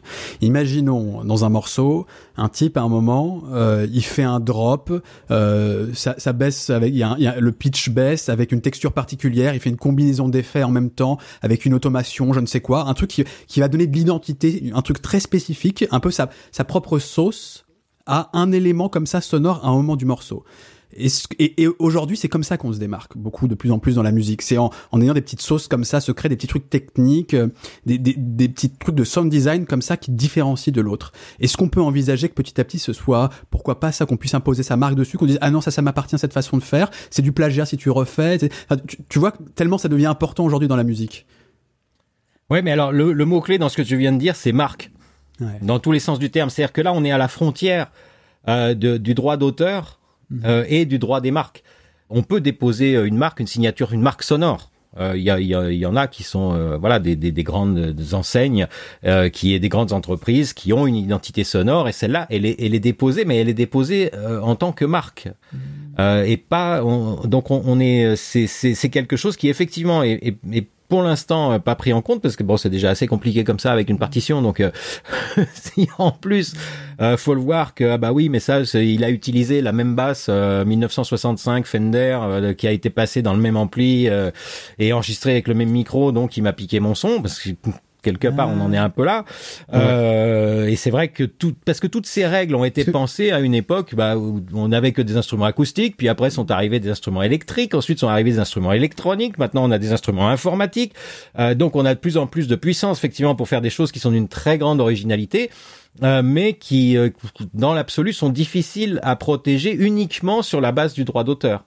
Ouais. Euh, et après, bah, faut éventuellement peut-être ah, bah, aller plus loin, mais euh, c'est ça, on rentre dans, dans des choses qui, qui deviennent très complexes en termes de preuves. Et puis, et puis ça, ça, ça crée même, c'est presque un truc philosophique, c'est-à-dire que en fait là, l'exemple que j'ai pris là que j'ai inventé, c'était c'est très technique. C'est-à-dire qu'on n'est plus effectivement dans, dans la création de l'esprit, en tout cas d'une autre manière. Mais justement, est-ce mm. que la technique, il y a une part d'inventivité, de création de d'œuvres intellectuelles dans la technique, dans la mise en œuvre de la technique? Est-ce que c'est pas le cas? Parce que tu comparais par exemple euh, telle, telle, telle guitare dans tel ampli avec telle pédale, est-ce que je pourrais le déposer? Euh, C'est un peu ça effectivement, une petite sauce technique comme ça d'ajustement d'éléments entre eux. Euh, mais ça pose la question de la musique d'aujourd'hui. Bon, on va pas rentrer là-dedans, hein, on discutait longuement, mais euh, est-ce qu'elle n'est pas devenue plus technique que créative ou alors est-ce que là il faut plus envisager la technique le, la séparer vraiment du, du, pur créatif du pur artistique et dire bah non aujourd'hui la technique est partie intégrante du créatif artistique. Il faut revoir notre notion d'œuvre intellectuelle par exemple de création de l'esprit. Parce que la, technique est, tout autant intégrée dans tout ça beaucoup plus qu'auparavant quoi. Je sais pas si c'est très clair mon truc mais oui non mais si si si je vois je vois enfin moi je vois bien je pense comprendre ce que tu veux dire mais je, euh, enfin, à un moment donné, il faut, il faut tracer une, euh, une limite quelque part, parce qu'effectivement, mmh. ces morceaux-là, il y a des gros tubes qui sont faits sur des sons très particuliers, ou même le, le problème se pose, même avec le hip-hop. Euh, ça me fait penser à Bob Dylan. Il y a quelques semaines, il a vendu 600 chansons pour euh, au moins 300 millions de dollars. Un fonds d'investissement. Euh, pourquoi Universal paye autant d'argent Bob Dylan, ça fait longtemps. C'est Neil Young récemment, je crois, c'est ça, non? Alors ouais, lui, oui, oui, tout le monde s'y est mis euh, pour euh, tout un tas de raisons, Stevie Nicks aussi, etc. Mais bon, le, le, deal le plus important, c'est celui de Bob Dylan, euh, prix Nobel de littérature, machin. Bon, euh, pourquoi Universal paye 300 millions de dollars pour ce truc-là? 600 chansons. c'est parce que Bob Dylan est l'artiste américain le plus repris par d'autres personnes.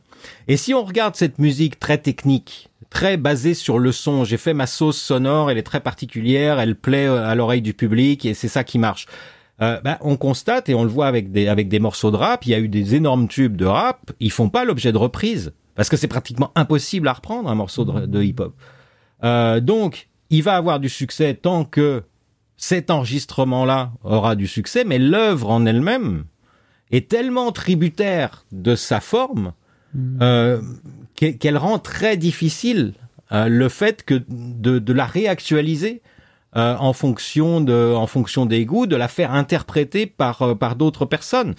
Euh, parce que bah, c'est pas chanté ou pas vraiment. Et puis alors si on rajoute effectivement ce qu'on fait aujourd'hui avec autotune ou équivalent euh, pour faire les sons, bon, et, et, là ça, ça, ça, devient encore plus insortable.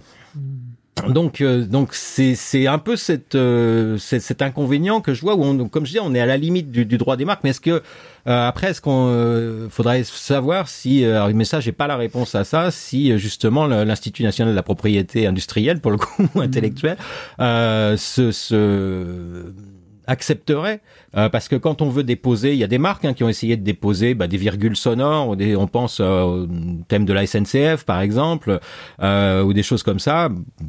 alors des fois c'est accepté, mais pas toujours.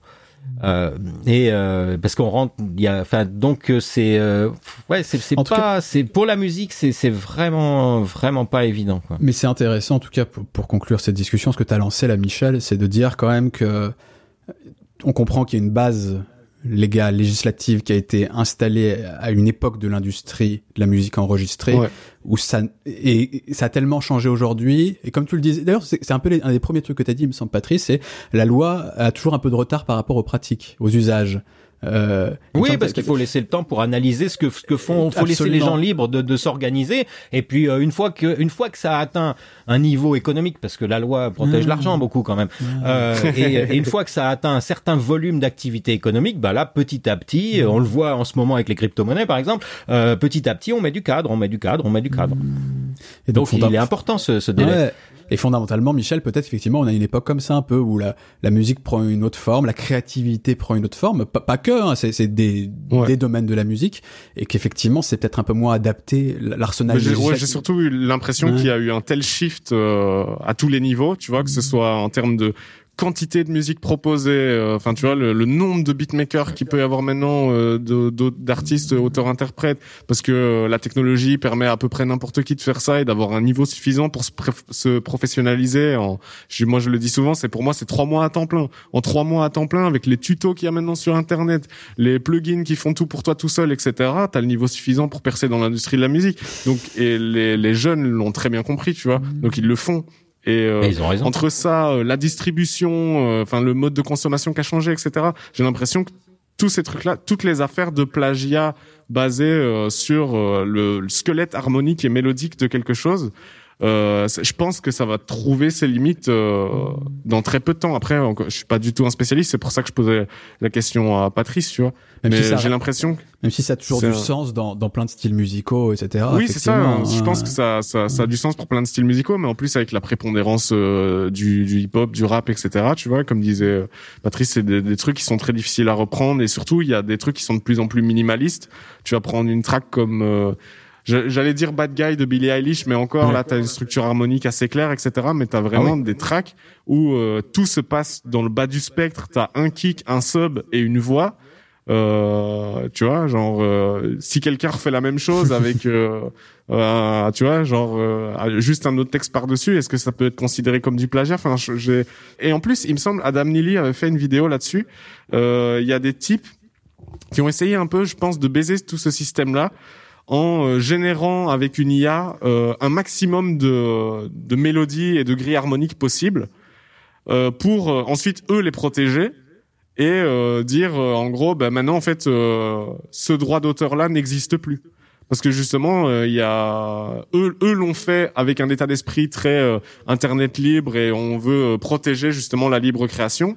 Mais l'idée c'était de que eux ils voulaient faire ça avant que des entreprises commencent à le faire parce que euh, s'il suffit euh, d'enregistrer euh, ta mélodie et ta grille d'accord pour dire ça, ça m'appartient, ben, euh, avec l'avancée technologique, avec les IA, etc., ben, tu peux composer en quelques heures euh, des milliards de milliards de morceaux.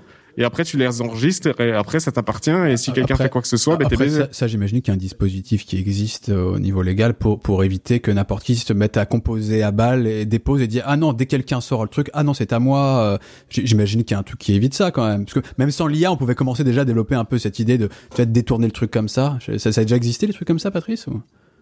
Euh, bah écoute, à ma connaissance pas. ouais. Euh, et j'avais jamais entendu parler non plus, je l'avoue, de cette initiative-là. Mais bon, le- le- l'idée est marrante. Mais après, on va rentrer dans, dans, dans tout le processus que je décrivais avant, c'est-à-dire il faut que les personnes qui se disent euh, titulaires de ce droit-là, euh, en fait, c'est ça va être à eux de prouver.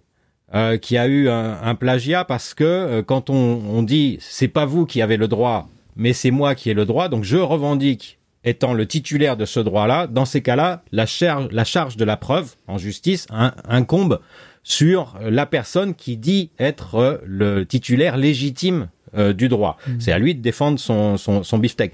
Ouais. Euh, donc et là on va on va rentrer dans des choses euh, bah, qui vont être très compliquées de prouver que vous l'avez entendu. Alors bien sûr peut-être ils auront mis ça sur toutes les plateformes ou sur SoundCloud ou sur Ouais, euh, machin, mais euh, si on voit que euh, sur SoundCloud il y a eu euh, 17 streams de ce truc parce que c'est purement instrumental et fait de manière robotique, euh, bah ça sera facile de dire attendez vous n'allez pas dire qu'il y a eu 17 streams parce que la, la majeure partie des, des, des catalogues euh, ou des plateformes de streaming type Spotify et Deezer c'est eux-mêmes qui le disent il y a une proportion gigantesque des titres qui sont sur leur euh, dans leurs euh, ordinateurs qui Ouais. n'ont jamais été streamés pas une Ouais, fois euh, donc, il suffit que ça tombe sur un morceau où il a été streamé trois fois par les personnes qui l'ont déposé. Voilà. Par contre, si un de ces morceaux générés par IA fait, alors. Surtout s'il a été généré par IA, parce qu'il y a quelques semaines, évidemment, la loi bouge encore là-dessus. Ouais, ouais. L'Union européenne vient de décider qu'une œuvre qui a été faite par une euh, intelligence artificielle ne peut pas être protégée par le droit d'auteur. ah c'est marrant parce que figure-toi que euh, je sais que à la SACEM, il y a des IA déposées. Ai- Aiva notamment, qui est une Ouais. des IA, je me Mm. demande si c'est pas celle de Sony ou un truc comme Oui, ça. ils ont été. Ouais. L'IA est inscrite en tant qu'auteur à la SACEM. Bah, euh, alors l'IA en tant que le problème, c'est. Ça, enfin, ça, ça va pas être l'intelligence artificielle, mais ça va être la société. Le problème, c'est que, par exemple, pour les œuvres de collaboration, ça, ça pose des problèmes juridiques, mais qui sont un peu euh, bon. Après, ça, ça devient vraiment du débat juridique. Euh, Il y a euh, dans le texte de la loi française sur la protection euh, du droit d'auteur, il est dit dans le, pour les œuvres euh, de je sais plus si c'est les œuvres de collaboration, que ça doit être une collaboration entre personnes physiques. Donc, ce qui exclut les personnes morales, c'est-à-dire les entreprises. Euh, et il va y avoir des débats, mais ça va durer des années, euh, ces débats-là. Parce que là, pour l'instant, effectivement, la SACEM a très bien pu accepter la société EVA euh, qui, euh, qui euh, en tant qu'auteur euh, de, à la SACEM. Mais euh, si le droit européen, parce que bon, l'Union européenne a un peu la SACEM dans le collimateur pour d'autres raisons, euh, donc ils sont dit, c'est pas le grand amour entre la SACEM et l'Union européenne, ou en tout cas une partie des députés du Parlement européen. Donc, ce qui ce qui fait que l'Union européenne commence à, à, elle pousser ses pions pour dire, bah non, on va pas être inondé justement d'œuvres générées aléatoirement par euh, des intelligences artificielles, et puis que après la personne, parce que ça pose le problème de l'intelligence artificielle, de qui euh, qui va être l'auteur. Est-ce que c'est la société qui a créé le, le programme informatique qui est cette intelligence artificielle? Est-ce que ça va être l'utilisateur du programme qui l'aura paramétré d'une certaine manière? Parce qu'on on la voit arriver de plus en plus. Demain, ça va être des plugins et des choses comme ça. Donc, euh, est-ce que si j'ai un plugin d'intelligence artificielle qui me génère une top line, euh, est-ce que c'est la société qui fabrique le logiciel qui est propriétaire de la top line puisque c'est elle qui a fabriqué l'intelligence artificielle ou est-ce que c'est moi parce que c'est moi qui ai fait certains réglages sur les trois paramètres qu'on m'a permis d'accéder euh, euh, sur le plugin? Bonne question. Ouais. Et ça, on n'a pas la réponse. Donc pour l'instant, l'Union européenne, elle, elle joue la prudence. Elle dit bon, tout ce qui intelligence artificielle, pas de droit d'auteur. Et après, on verra. Là encore, il y aura du retard, il y aura des habitudes qui vont se prendre. Il va y avoir des énormes succès qui vont faire que bah, c'est, il y aura suffisamment d'argent en jeu pour qu'il y ait des procès, que les gens se, se, se fassent la guerre pour ces trucs-là, avoir récupéré des thunes. Et puis, bah, à partir de là, euh, les juges prendront des décisions. Il y aura de la jurisprudence. Et puis, petit à petit, ça va prendre 10, 15, 20 ans tranquille, quoi. Ça me fait penser à... Mais ouais, c'est passionnant. Ça me fait penser à, à cette affaire de. Il me semble que c'était un, un singe, un gorille, un truc genre qui avait pris une photo et on se demandait Oui. à qui appartient la photo. Ouais. Est-ce que c'est le, est-ce que c'est le photographe qui lui a mis l'appareil entre les mains ou comme c'est lui, l'animal, qui a pris sciemment Mm. la photo, enfin qui a, qui, oui, qui a, qui a décidé de prendre une photo. Est-ce que Oui, ça lui appartient ou pas et on a tranché cette question-là ou Euh, pas? Je sais plus. Je sais plus. En tout cas, il y a, a eu J'ai un pas- vrai. j'ai pas suivi, j'avais vu la question, cas, mais-. J'espère que c'est le singe. hein. Franchement, si c'est pas le singe, je suis dégoûté Bah oui, mais un peu. après le problème c'est c'est voilà, c'est comment défendre Est-ce que est-ce que est-ce que un animal peut agir en justice? Déjà, c'est euh, la, la capacité juridique est pas est pas donnée euh, à tout le monde. Elle l'est à plus en plus de gens, mais euh, par exemple les mineurs l'ont toujours pas euh, au 21e siècle. Euh, Ah ouais. et euh, le, un animal, a priori, n'a pas forcément une capacité juridique. Est-ce que, donné que c'était un, un animal qui était pas, euh, il me semble, enfin qui appartenait pas à quelqu'un, donc euh, personne peut vraiment aller revendiquer au nom du singe la propriété de la photo. Mais sur, pour le symbole, parce qu'en vrai, qui en a quelque chose à foutre de cette photo, quoi. Mais euh, pour le symbole, euh, j'aurais été trop chaud de dire, euh, lui, c'est le singe qui a pris une photo, quoi. Et il faut qu'il me prenne son billet, le singe, comme ça. Mais Après, franchement, tu le vois, tu mets, ouais, tu le mets bien, quoi, tu vois. Ah, je suis d'accord. Ouais, c'est ce qu'on appelle de la monnaie de singe. Très bien. Bon, bah super, on a fait un bon petit point. Ouais. hein. Patrice, est-ce que tu serais d'accord de nous faire un petit résumé euh, très succinctement et le plus clairement possible? Je sais que tu en as la- les capacités, je crois en toi. Euh, par exemple, euh, voilà, je, comment ça se passe? J'ai créé un morceau. Euh, pour être protégé, euh, qu'est-ce que je dois faire? Alors, si tu as composé le morceau, c'est ton morceau. La première, une chose importante à faire, c'est le déposer à la SACEM ou équivalent dans le pays dans lequel tu te trouves.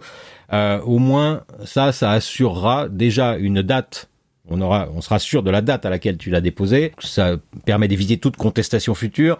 Et euh, éventuellement, si le morceau est utilisé et qu'il est beaucoup utilisé, bah, ça rapportera des sous. Ça c'est ça c'est une chose importante à faire. Et il faut bien savoir que parce que j'ai entendu des fois des rumeurs qui disent que euh, si on a déposé son morceau à la SACEM, on ne peut plus le mettre sur des plateformes pour vendre des sons. euh, et euh, ça c'est pas vrai.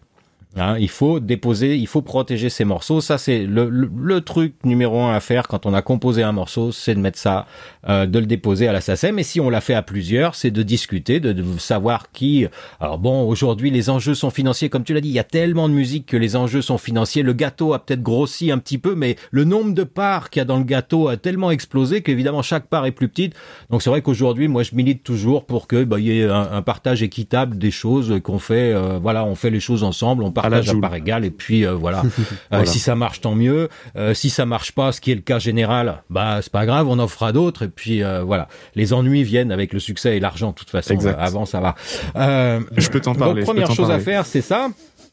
Et puis, bah, une fois que ça c'est fait, j'ai envie de dire, après, on peut aller euh, mettre le son sur euh, sur des plateformes, passer par un distributeur numérique, euh, en fonction bah, de son budget, de ce que, faut regarder un peu tous les éléments. Est-ce que ils, prennent des points euh, sur sur ce qu'ils reversent des streams ou pas? Est-ce que paye qu'une seule fois ou est-ce qu'il faut repayer tous les ans pour que ces morceaux restent sur les plateformes, etc. Bon, il y a tout un tas de critères. Euh, ça après chacun euh, trouve euh, trouve chaussure à son pied. J'ai envie de dire, c'est pas l'offre qui manque. Euh, et puis euh, bah euh, voilà, c'est un peu le- l'essentiel. Mais au niveau de la compo, l'essentiel c'est la société de gestion collective. Quoi, c'est ça, c'est ça, c'est le truc. Et puis après, bah bah, pour se protéger, une fois que ça a été communiqué au public, il peut se passer des tas de choses, mais si à un moment donné on se sent lésé, j'ai envie de dire quelque part c'est plutôt un bon signe. Ça veut dire que si quelque part il y a des gens qui gagnent vraiment de l'argent avec mon son, euh, bah au moins au début c'est une bonne nouvelle. Je vais essayer de leur parler, puis de leur expliquer les choses, et puis on finira bien par euh, par s'arranger quoi. Voilà, c'est en gros euh, c'est ça. Parce que la, la plupart du temps, on va mettre des sons en ligne, euh, mais bon, personne n'en a rien à faire. Ils ont été écoutés quatre fois. euh, C'est euh, voilà. Et, et dans le cas de l'artiste, auteur, euh, qui est aussi euh, propriétaire du master, donc producteur, euh, est-ce qu'il y a d'autres démarches? Il n'y a pas seulement là, la société de collective, là, enfin la, la SACEM en l'occurrence, que pour, comme pour l'auteur, s'il est aussi producteur. Voilà, l'artiste un peu aujourd'hui, home studiste, qui gère absolument tout tout seul, qui fait tout tout seul. Lui, c'est quoi les démarches pour protéger sa musique? Ah, bah, pour protéger ses enregistrements, enfin au niveau du, du, du, À- du à- producteur. Voilà, parce que oui, Euh, auteur, on a déjà expliqué comment le faire, mais pour l'aspect producteur. Le, le- le producteur, comme je disais tout à l'heure, il est naturellement protégé à partir du moment où il met euh, son enregistrement, son master, il les communique au public, donc il part sur les plateformes, sur Internet, partout. Éventuellement, il fait fabriquer des supports, des CD, des vinyles, etc. Euh, bah, là, ça devient du commerce. En fait, fondamentalement, c'est et donc, euh, bah, on essaye d'éviter qu'il y ait des gens qui l'utilisent sans autorisation. Et puis après, alors on peut se rapprocher. Si on est indépendant, évidemment, euh, la SCPP c'est un peu gros parce que c'est là qu'il y a les majors, hein, la société des producteurs. Faut mieux se rapprocher de la SPPF qui, qui a les indépendants.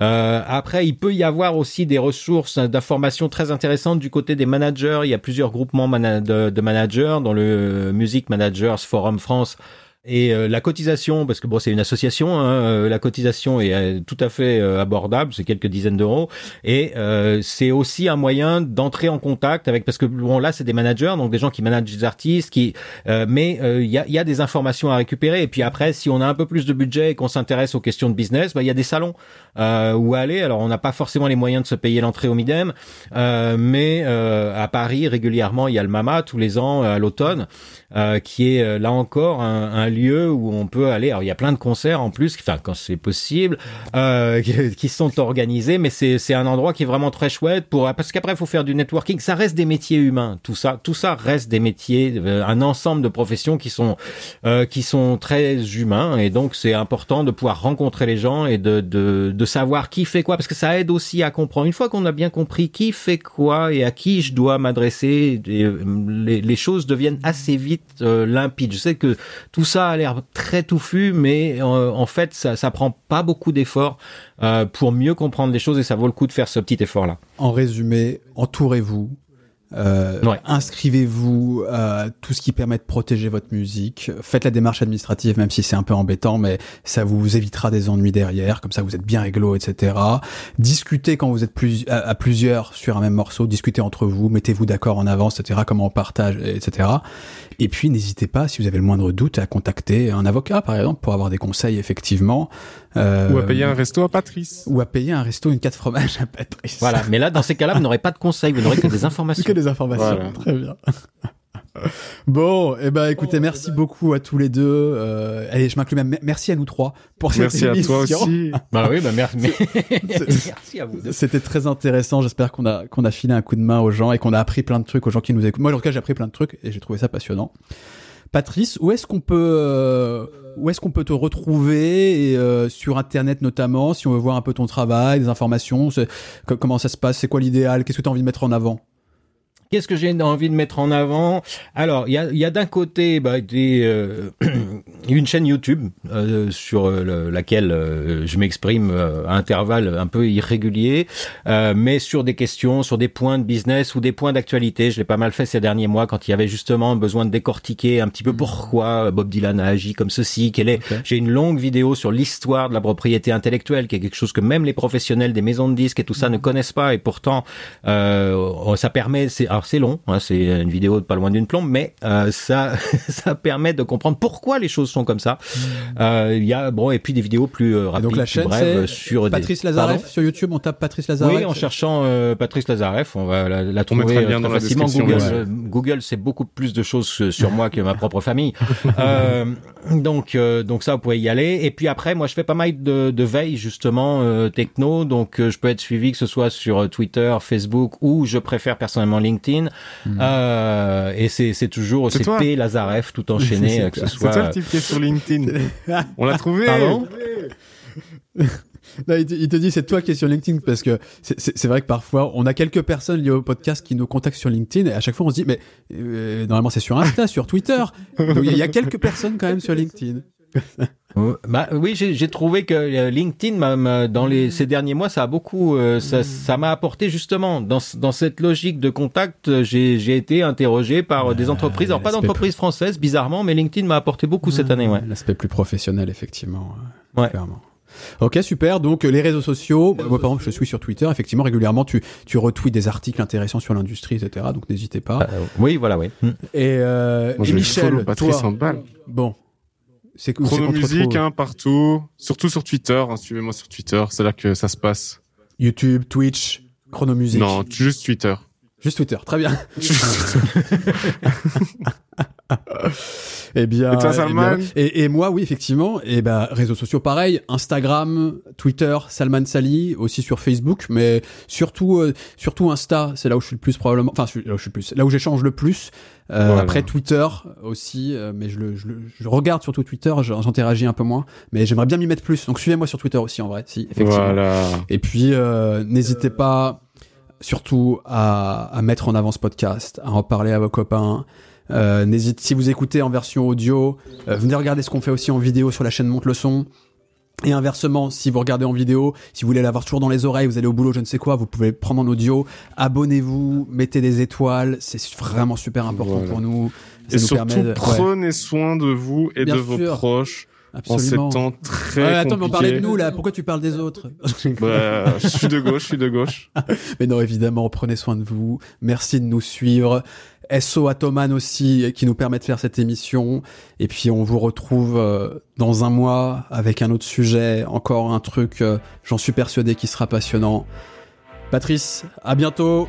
Michel, Eh ben, à bientôt. Merci à de dans votre un accueil. mois. Merci à toi. Bye bye. Ciao, ciao.